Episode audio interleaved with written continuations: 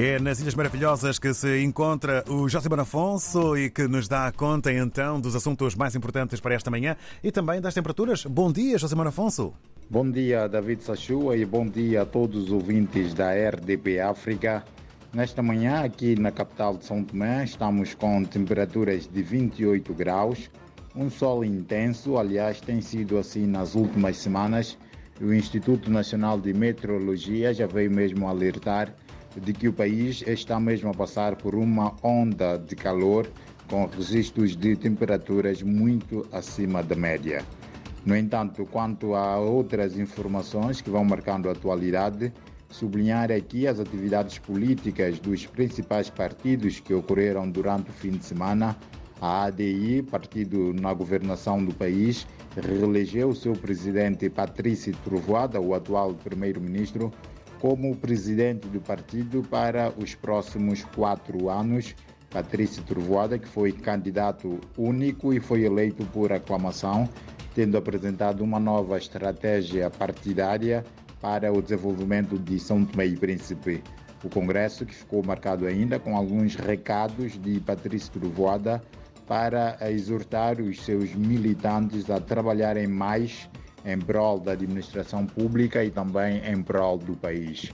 Por outro lado, o MLSTP-PSD, na oposição, realizou o seu Conselho Nacional que decidiu pelo adiamento do Congresso Eletivo que estava marcado para o dia 30 de março.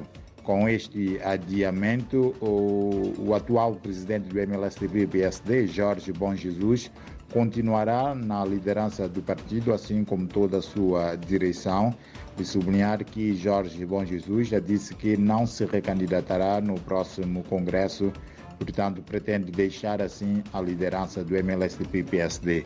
Segundo a comissão organizadora, o adiamento do Congresso uh, deveu-se a trabalhos internos, nomeadamente da finalização uh, da revisão dos estatutos e do programa do partido, processos que pretendem levar mais a base, aos militantes de base desta força política.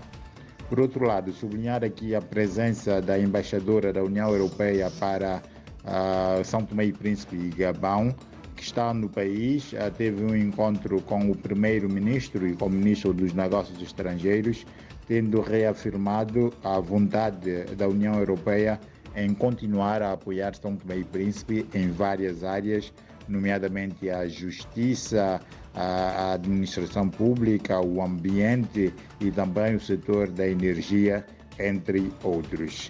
Dar conta aqui também uh, da Ilha do Príncipe, continuam os preparativos para a realização da conferência sobre o financiamento da biodiversidade, que terá lugar no mês de março na região autónoma do Príncipe. Por fim, sublinhar também um seminário uh, ao nível uh, dos técnicos da Assembleia ou dos parlamentos da CBLP, que decorre em São Tomé, um seminário sobre a transcrição uh, no processo legislativo ao nível dos parlamentos da CPLP. Alguns países membros já fazem-se representar neste evento de três dias que deverá terminar amanhã aqui na capital São Tomense. David, eh, são esses, entre os outros assuntos que temos aqui a destacar nesta manhã de terça-feira. Um forte abraço a partir de São Tomé, sempre num leve-leve. Muito obrigado, um bom dia e um abraço também com votos de uma boa jornada para o Josimar Afonso.